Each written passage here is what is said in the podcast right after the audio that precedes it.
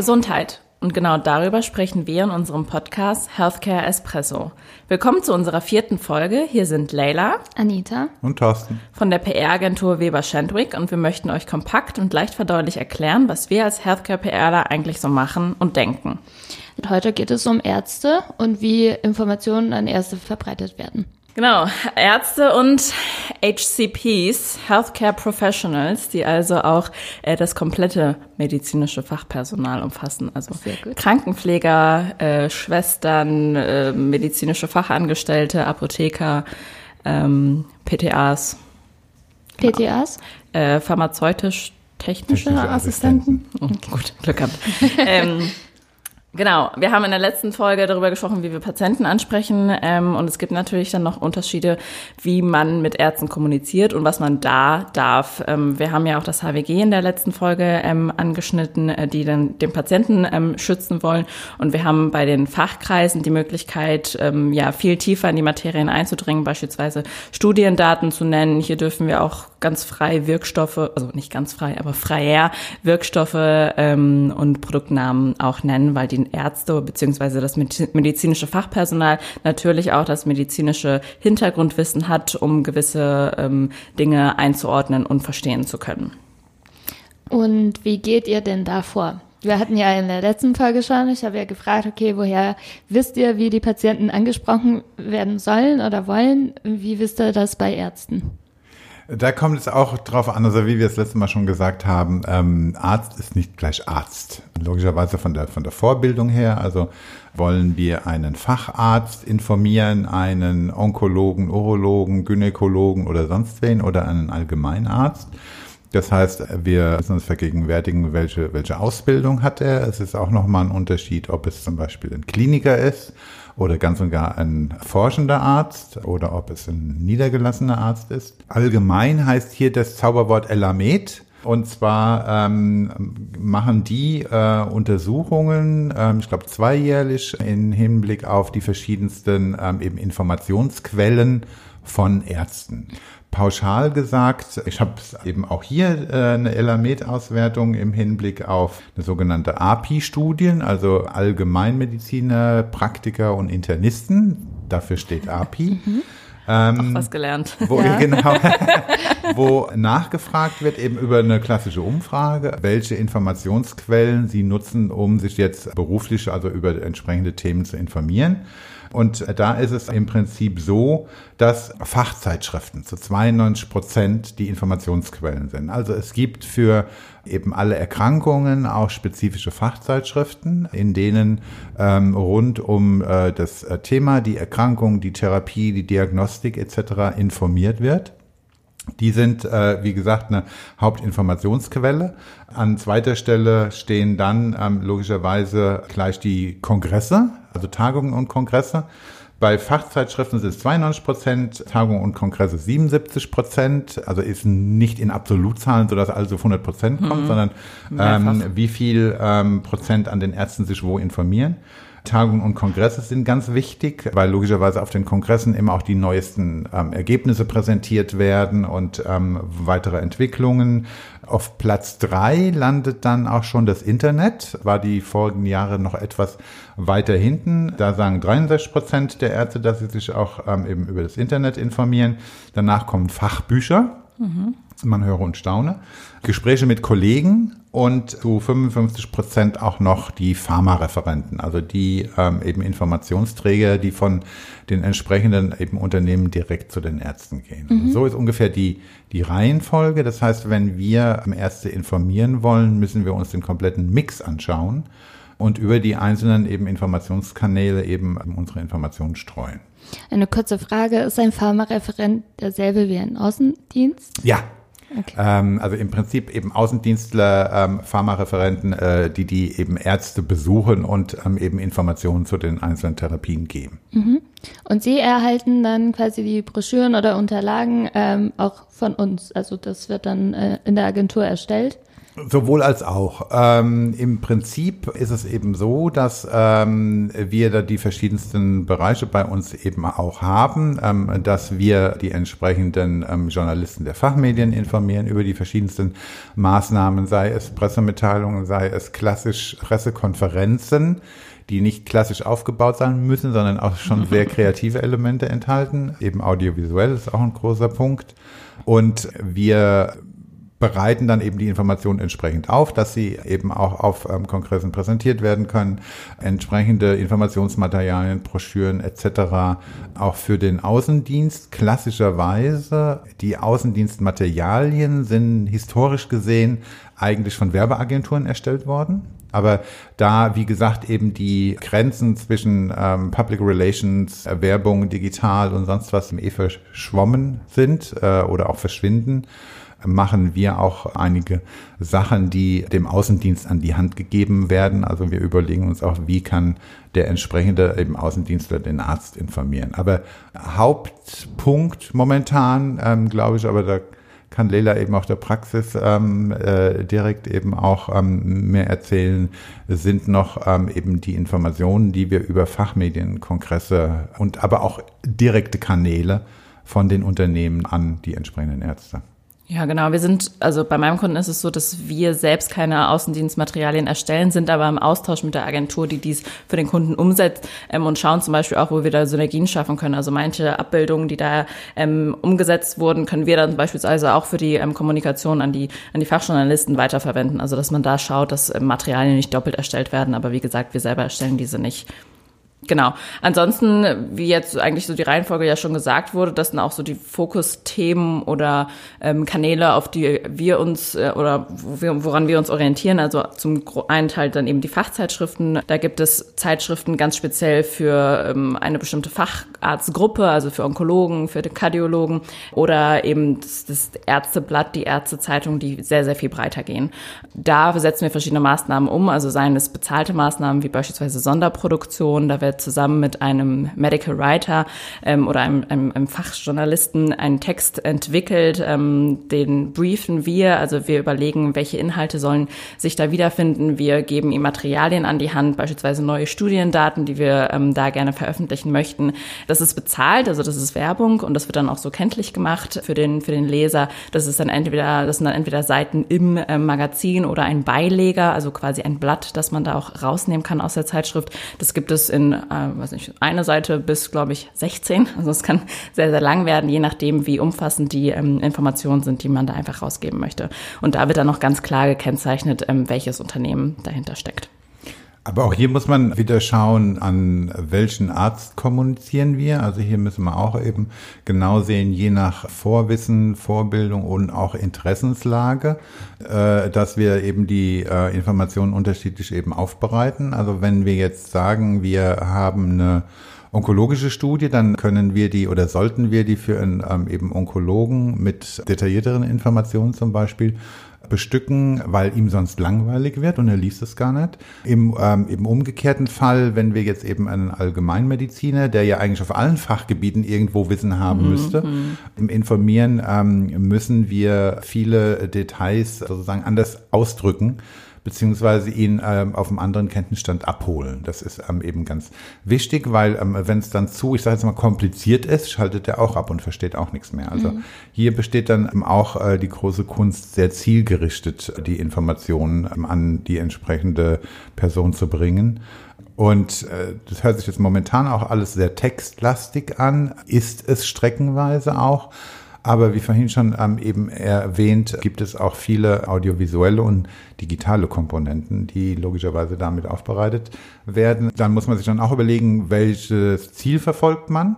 Aber im Prinzip ähm, kann das jeder an sich eben auch feststellen, wenn ich die Wahl habe zwischen einem dreiseitigen Text und einem einminütigen Video, was konsumiere ich dann. Das heißt, ähm, von der, der strategischen Herangehensweise müsste man dann eben sagen, dieses einminütige Video soll auch den Sachverhalt darstellen, soll aber so interessieren, dass dann der entsprechende Arzt sagt, oh, da will ich auch mehr wissen und dann den Text zu lesen zum Beispiel. Also da muss man darauf abstimmen, was man eben auch erreichen will und wann. Und für solche digitale Angebote gibt es ja dann äh, besondere Plattformen wie DocCheck, glaube ich. Genau, ähm, könnt ihr das vielleicht erklären? Also das ist quasi der Zugang. Also wir haben ja auch in der letzten Folge gesprochen, dass es gewisse Inhalte gibt, die man so nicht an die Patienten oder an die breite Öffentlichkeit kommunizieren möchte. Und um ähm, diese Informationen quasi zu schützen, also dass vielleicht ähm, ja ein, ein falscher Empfänger ähm, an diese an diese Informationen kommt, gibt es den DocCheck-Zugang. Das heißt, die Ärzte werden freigeschaltet oder das medizinische Fachpersonal vermutlich nach einer Prüfung. Passwort geschützt, Pass ja. Du musst ein Passwort beantragen, das nach bestimmten Kriterien vergeben wird. Mm, ja. Okay, genau. Also um so dann sicherzustellen, dass wirklich nur die Zielgruppe ähm, die die Inhalte sehen kann und dann gibt es immer noch Bereiche auf den Webseiten, die vielleicht für alle zugänglich sind. Also ein paar Artikel, die sind dann auch in voller Gänze zu lesen. Aber sobald es dann mehr in die Tiefe geht und HWG-konform sein muss, ähm, sind diese dann versteckt in Anführungszeichen, beziehungsweise man benötigt den Zugang, um die lesen zu können. Also DocCheck ist das bekannteste und weit verbreiteste ähm, System sozusagen, um äh, da eben Inhalte zu schützen, ähm, womit man sich dann eben einloggen muss äh, vor dem Hintergrund.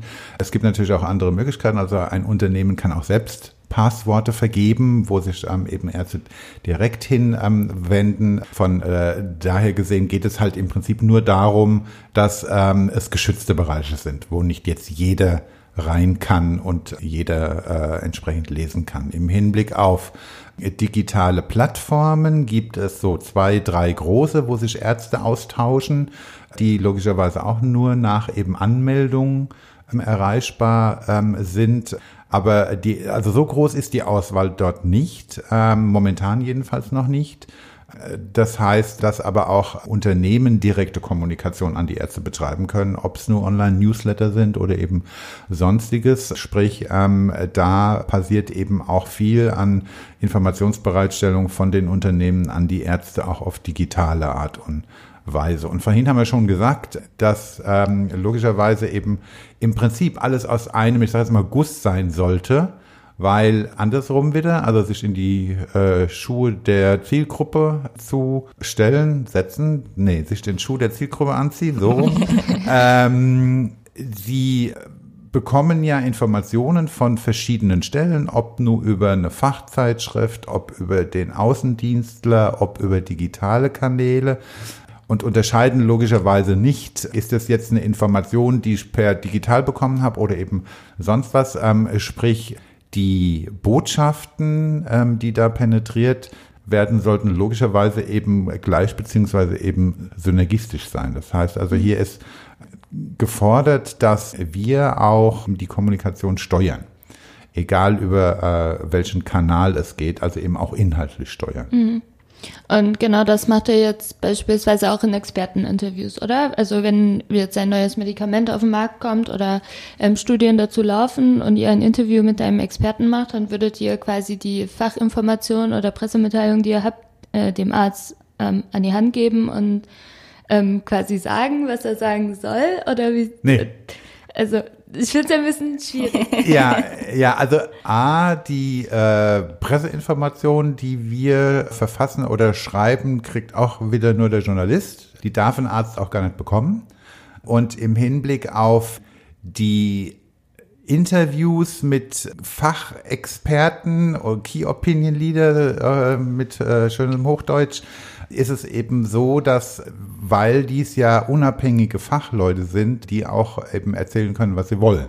Äh, der Punkt ist, logischerweise spricht man mit den Key Opinion Leadern vorher, welches äh, Informationsziel wir verfolgen. Mhm. Nicht, dass der irgendetwas vom Hölzchen auf Stöckchen erzählt, sondern schon so, dass es eben in den Gesamtinformationsfluss auch reinpasst. Aber wir erzählen denen mitnichten, was die zu sagen haben, wenn äh, es um Zitate geht, dann werden die zum Beispiel eben auch aus ähm, eben Interviews genommen mhm. und in Pressemitteilungen eingebaut, aber der entsprechende Key Opinion Leader bekommt dann das komplette Textwerk und gibt äh, sein Zitat dahingehend auch frei, weil er logischerweise okay. wissen muss, in welchem Zusammenhang er dort zitiert wird und ob das überhaupt faktisch eben auch richtig ist. Das ist eine, in Anführungszeichen, un, ein unabhängiger Beitrag ähm, von so einem Key Opinion Leader. Auch dahingehend, ähm, dass Key Opinion Leader sich ja jetzt nicht nur zu einer Therapie äußern, sondern sich auch zu, in Anführungszeichen, Konkurrenztherapien mhm. äußern.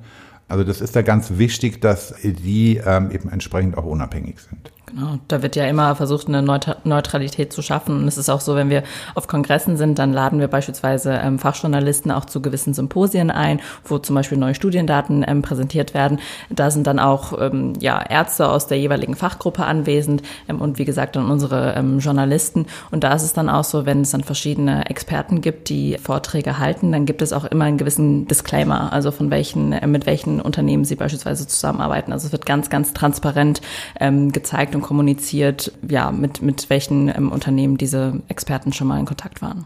Der, der Hintergrund hier ist auch wieder logischerweise Glaubwürdigkeit mhm. eben der ähm, eben Information. Also wir, wir haben ja in den ähm, Fachkreisen, also in den Ärztekreisen, die Situation in Anführungszeichen Gott sei Dank im Gegensatz zur breiten Öffentlichkeit, dass dass das Image beziehungsweise die Glaubwürdigkeit der entsprechenden Unternehmen ähm, höher ist als in der Öffentlichkeit, mhm. weil eben ähm, die Ärzte auch beurteilen können, was erzählen die mir denn da?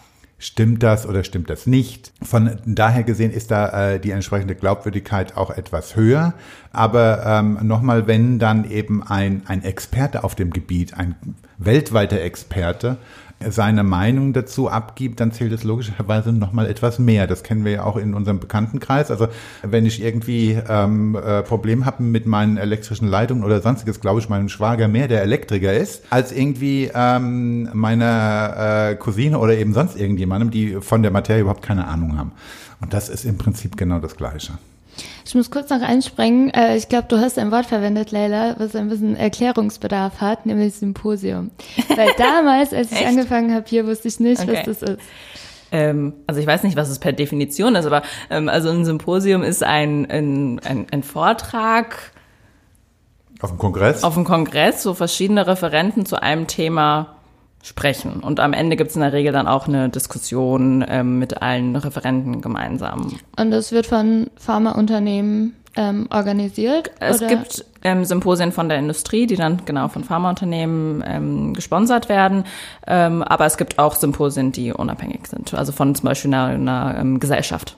Also normalerweise ein ähm, Kongress, ein Fachkongress, ob national oder international, wird ähm, normalerweise von einem Ärzteverband ausgerichtet. Also der Verband, keine Ahnung, der Urologen macht dann eben den Deutschen Urologenkongress etc. Ähm, und die setzen bestimmte Symposien auf zu bestimmten Themen, die eben aktuell die Forschung widerspiegeln etc. pp.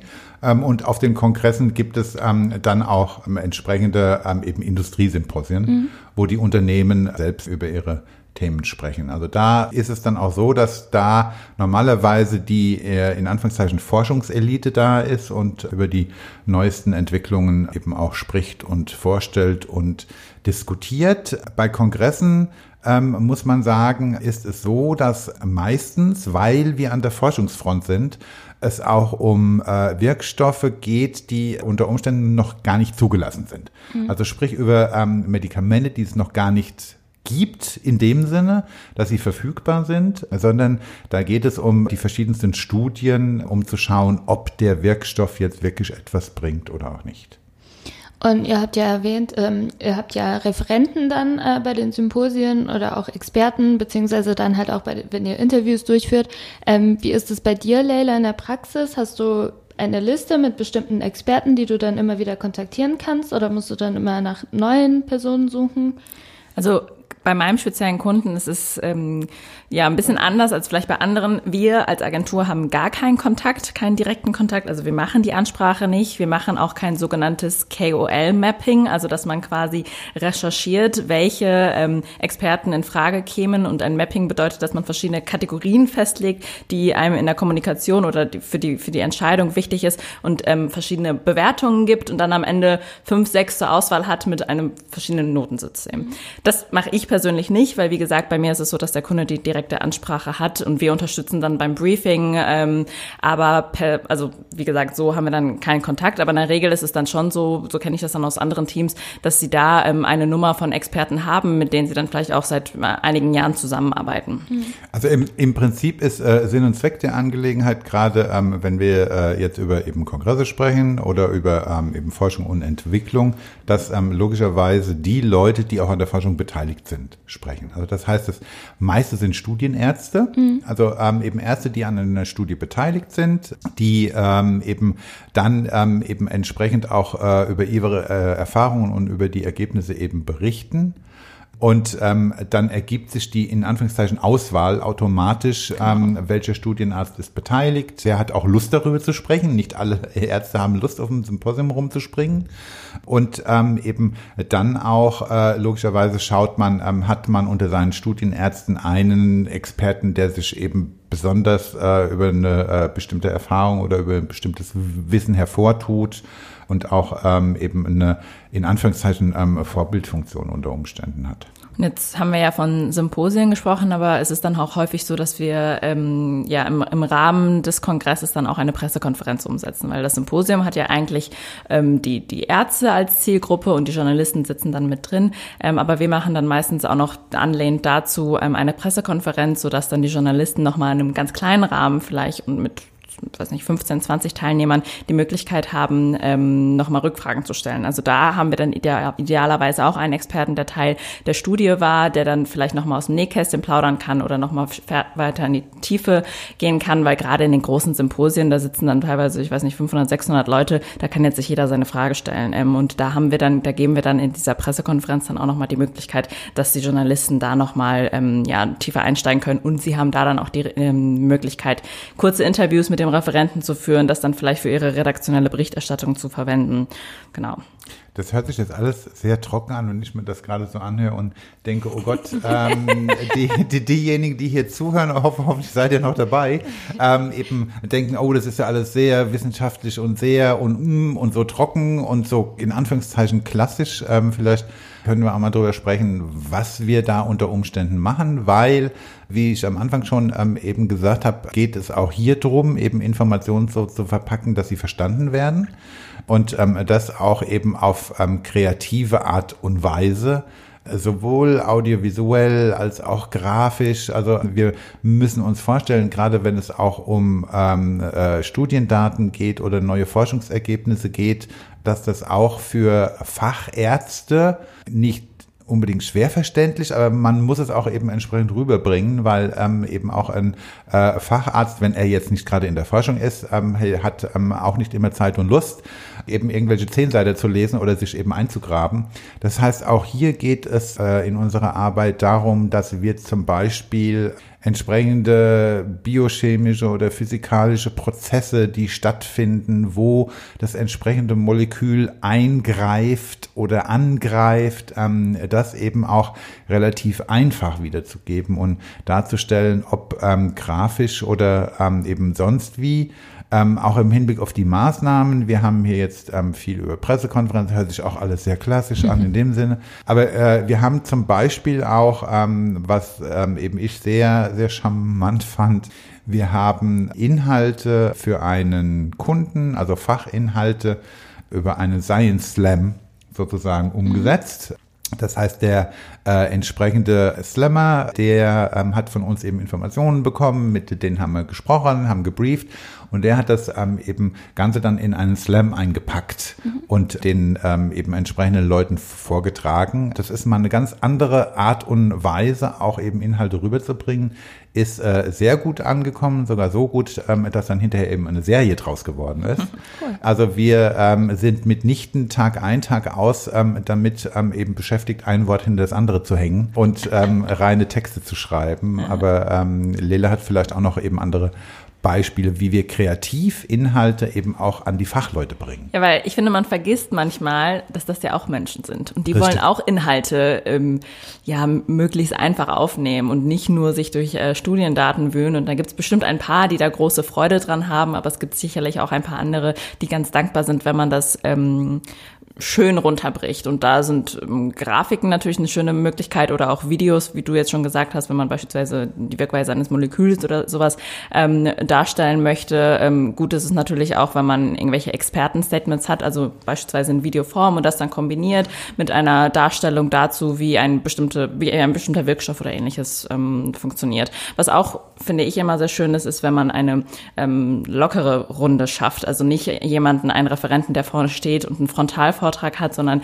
die, die Teilnehmer, die Journalisten auch mit einzubinden. Ähm, vielleicht, ähm, was häufig auch gut funktioniert, sind ähm, Patient Cases, also wenn man einen, einen Patientenfall ähm, nicht mitbringt, sondern also im übertragenen Sinne mitbringt, also dass beispielsweise der Referent davon einfach berichtet, ähm, von einem Patienten mit einem außergewöhnlichen Fall oder wo die Therapie besonders gut angeschlagen hat oder wo es vielleicht Herausforderungen gab, so dass man das so plastisch wie möglich hat. Und ähm, was wir auch mal gemacht haben, ist, dass wir ähm, eine ähm, medizinische Fachangestellte dabei hatten, weil in der Regel ist es so, dass es immer die Ärzte sind, die sprechen mhm.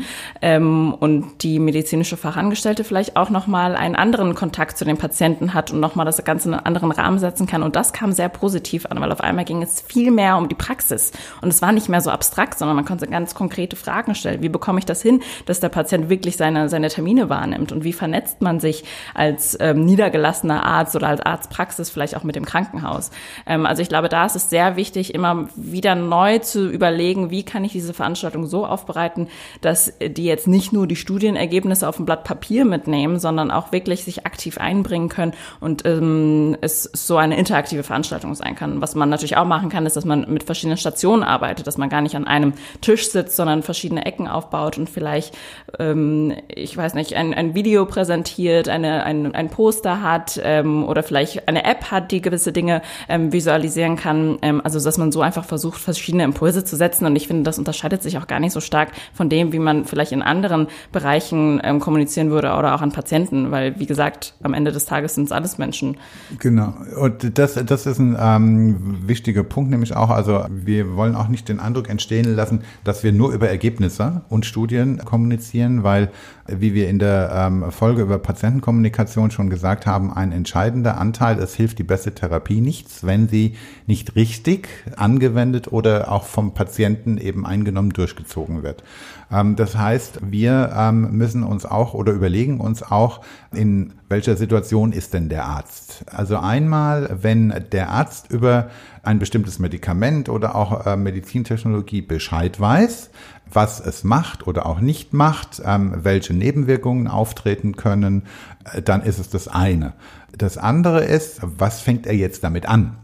Also er sitzt dann in seiner Praxis oder eben seiner Klinik und dann kommen die Patienten zu ihm. Das heißt, er muss ja auch wissen, für wen die Therapie eigentlich geeignet ist. Das heißt, wir müssen ihm auch vergegenwärtigen, wie denn das potenzielle Patientenbild ist, so dass er, ähm, wenn er einen äh, entsprechenden Patienten vor sich hat, ähm, eben automatisch auch daran denkt, ach Moment, äh, da käme ja auch Therapie XY in Frage, dass dann eben sozusagen auch auf dem Schirm hat.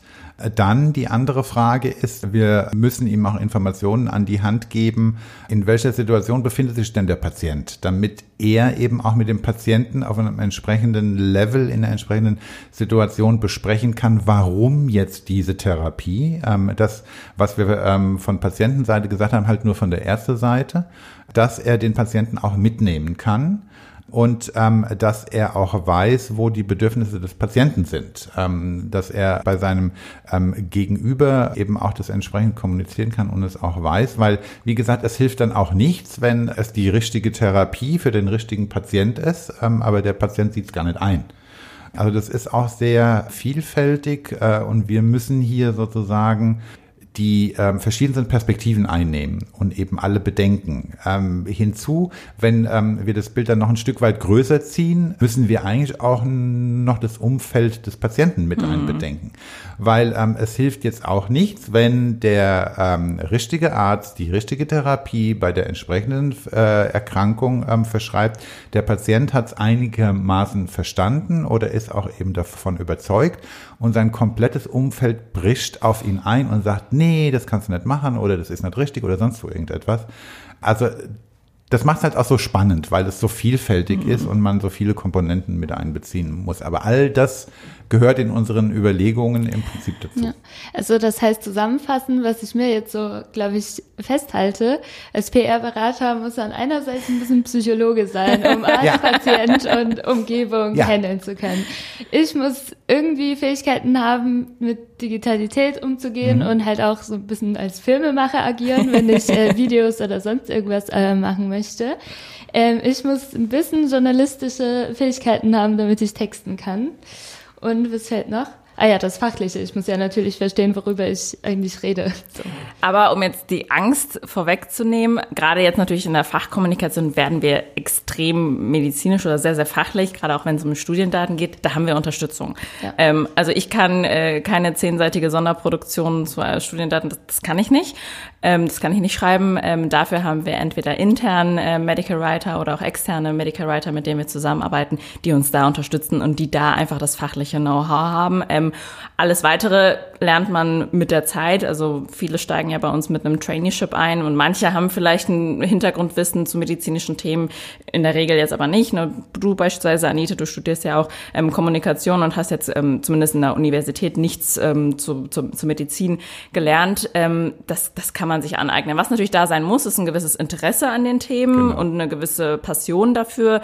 Ähm, aber wenn man das hat und eine, ja, und offen ist und gerne lernen möchte, dann kann man das auch bei uns sich aneignen. Und ich erinnere mich dran, Anita, du hast in irgendeiner Folge gesagt, da hatten wir es über Medienbeobachtung gesprochen, mhm. ähm, dass du allein mit der Beschäftigung der, der Thematik ja. irgendwie jetzt schon auch so zum, zum äh, entsprechenden Experten geworden bist. Also äh, von daher gesehen kann ich das nur unterstreichen, was Leila gesagt hat. Ähm, wir müssen ähm, dahingehend keine äh, Leute haben, die eine bestimmte Vorbildung haben auf der einen oder anderen mhm. Seite. Wenn man eben Interesse dran hat und es macht einem Spaß, dann kommt es eben automatisch. Und wir haben intern in äh, unseren Teams die verschiedensten Spezialisten. Also ähm, logischerweise ist es dann so, dass ähm, äh, wenn wir Naturwissenschaftler im Team haben, die es eher gewohnt sind, auch mit Daten umzugehen, die zu interpretieren etc. pp, dass ähm, die dann auch dem kompletten Team erklären, worum geht's hier überhaupt und welche, welche ähm, Dinge muss man überhaupt beachten. Also da ist dann eben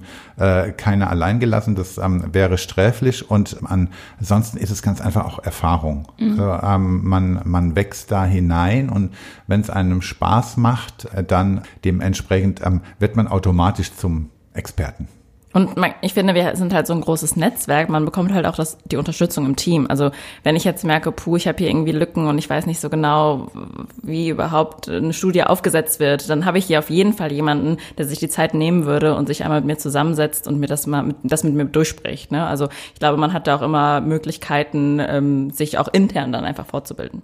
Aber Anita, du bist dann schon eigentlich auf meinen äh, letzten Punkt ja. schon eingefangen, äh, auf die Frage und die drei Antworten, ähm, was dann ein PR-Berater mitbringen muss. Ähm, sind wir jetzt eigentlich schon soweit durchgegangen? Ich weiß nicht, Thorsten, fehlt dir noch ein Also ähm, wenn, wenn wir PR-Berater sagen, müssen wir es hier eingrenzen, eben im Bereich Healthcare. Gesundheitskommunikation. Genau, ja. ne? äh, ich würde sagen, wir haben viele Dinge schon genannt. Also einmal ähm, ähm, eben die ähm, Lust und das Interesse äh, eben an dem Thema Gesundheit und sich ähm, eben einzuarbeiten und sich auch mit Erkrankungen zu befassen. Ähm, das muss da sein. Dann, ähm, wie Anita auch gesagt hat, im Hinblick auf ähm, entsprechende Psychologie, würde ich auch sagen, man muss in der Lage sein, sich in die Rolle eines anderen reinzudenken. Also äh, momentan zu sagen, okay, wie würde es mir gehen, wenn oder welche Probleme hätte ich, wenn ich als Arzt irgendwo sitze und mir sitzt irgendjemand gegenüber? Das ähm, muss man eben antizipieren können, beziehungsweise muss man dann, ähm, wenn man sich darüber informiert oder recherchiert, ähm, eben sehr genau zuhören und ähm, eben eine bestimmte Auffassungsgabe haben, um das dann eben auch zu reflektieren welche ähm, Probleme hat der und man ähm, muss auch bisschen Spaß dran haben ähm, oder Ehrgeiz haben, komplizierte Dinge einfach erklären zu wollen. Mhm. Das, das glaube ich, ist ähm, eben der, der Hauptpunkt, spezifisch für ähm, Leute, die in der Gesundheitskommunikation ähm, eben arbeiten, abgesehen von den normalen Sozialkompetenzen, sage ich jetzt mal, ähm, oder den Digitalkompetenzen oder eben sonstiges. Ein ähm, eben anderer Punkt ist, man kann sich bei uns, aber auch bei anderen Agenturen auch ähm, verschiedene Pfade einschlagen. Also einmal kann, ähm, kann man eben äh, sehen, dass man sich unter Umständen zu einem Spezialisten entwickelt wie äh, Leda die äh, Kollegen schon genannt haben, die ähm, äh, sich spezialisiert haben, hochkomplizierte Themen zu vertexten oder eben darzustellen in textlicher Art und Weise. Es gibt äh, ähm, eben andere Kolleginnen und Kollegen, die sich drauf in Anführungszeichen spezialisieren, das auf digitale Art und Weise zu tun. Oder man kann auch ähm, sagen, man möchte im Prinzip den großen Überblick haben und eher ähm, sozusagen ähm, den, den, den allgemeinen Part und die Fäden in der Hand halten, um eben alles zu koordinieren. Also man muss nicht alles können, man muss es kennen, sage ich mhm. immer. Also man muss wissen, ähm, was das eine oder andere bewirkt und eben ansonsten Spaß dran haben. Ja, ich glaube, das ist so. Das ist am wichtigsten. wichtigsten. Ähm, du hast schon sehr viel erwähnt, was ich mir tatsächlich auch aufgeschrieben habe, aber ich glaube, ich kann das noch ein bisschen kürzer beantworten. ja, ich bin immer sehr lange, ich weiß. Ihr müsst mir ins Wort fallen. Ich habe euch angedroht. Also ich finde, man muss ähm, auch kontaktfreudig sein weil du hast ja auch schon mal erwähnt, dass man sehr viel telefonieren muss und ähm, halt einfach im Austausch bleiben mit ähm, verschiedenen Menschen. Ähm, da darf man halt jetzt nicht schüchtern sein oder es braucht ein bisschen Überwindung, aber es muss dann irgendwann äh, funktionieren. Andererseits, äh, was ich halt hier so sehe oder generell auch in anderen Agenturen schon gesehen habe, man muss belastbar sein. Wenn auf einmal alles zusammenkommt, dann darf man nicht zurück zusammenbrechen, sondern es wird jetzt durchgezogen und ähm, Geduld muss man, glaube ich, auch haben. Ja, also ich glaube, ich habe da jetzt gar nicht mehr so viel ähm, hinzuzufügen. Prioritäten setzen. Also sich selbst Prioritäten setzen äh, oder beziehungsweise ähm, in dem Team, mit dem Teamleiter, mit wem auch immer, ähm, dann eben zusammen Prioritäten setzen, weil ähm, da hast du schon recht. Äh, mein ähm, Lieblingsspruch, das habt ihr bestimmt schon mal gehört, ist im Prinzip unser einziges Problem ist das Timing. ja, dem habe ich jetzt soweit nichts mehr hinzuzufügen. Dann sind wir jetzt mit der Folge durch. Super, alles klar. Bis zum nächsten Mal. Ja, Tschüss. ciao. Tschüss.